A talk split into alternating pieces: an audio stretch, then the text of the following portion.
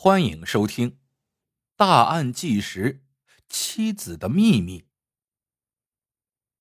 春节将至，突发抢劫杀人凶案，抽丝剥茧，疑点直指妻子的秘密。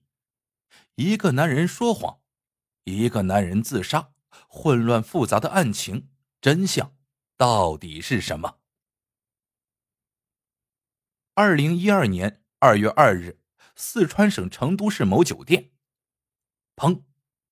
上午十点左右，成都市某酒店突然传出一声巨大的声响，一个巨大的物体从天而降，压塌了停在地面的一辆汽车，再掉落到了地面之上。保安近身一看，不由得脸色大变。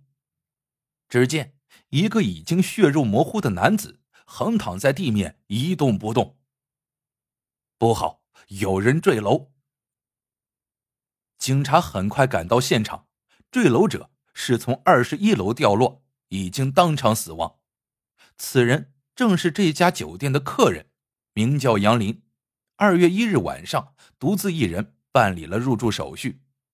在杨林位于二十一楼的房间内，没有任何的打斗痕迹，也没有第二个人的行踪轨迹。书桌上。一张仅仅写了三行字的纸条引起了警方的注意。生活压力太大，活着没什么意思了。我对不起爱我的人，对不起我爱过的人。显然，这是一张遗书，字里行间透露出了死者对生活的绝望。他似乎是遇到了什么无法解决的困难，最终选择了自杀。由于现场勘查。没有任何他杀痕迹的出现，警方最终定性为自杀。然而，杨林到底为什么要自杀？这个问题一直萦绕在办案人员的心头，却找不出答案。因为，在一般人看来，杨林根本没有任何理由要走到结束生命的地步。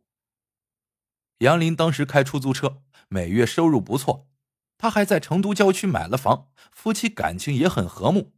儿子刚满二十岁，已经找了份不错的工作。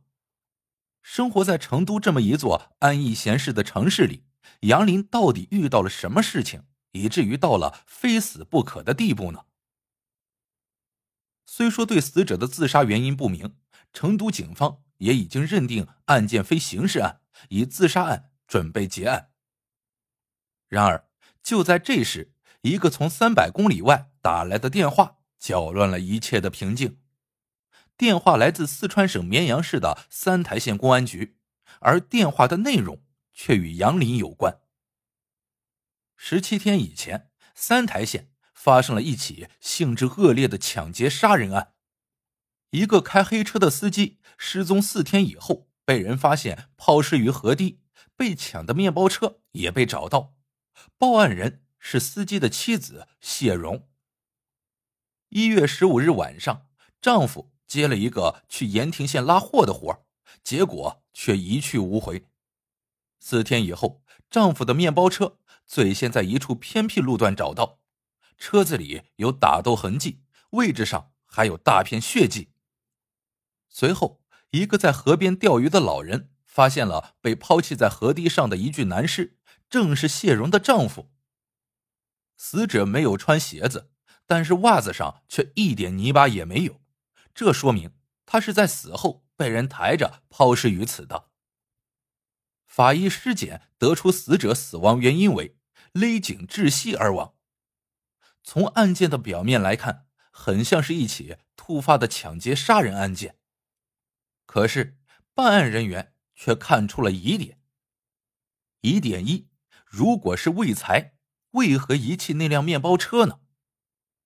原来，死者当天身上只有几十块的现金，而最值钱的就是几个月前刚花三万元买的这辆面包车。疑点二：凶手为何要将尸体和车子分开遗弃？根据犯罪心理学来说，做出这样的举动，凶手很可能和死者认识，是报复性杀人可能性很大。那么，这起发生在三百多公里外的命案与杨林有什么关系呢？难道出租车司机杨林的另一个身份，居然还是个杀人犯？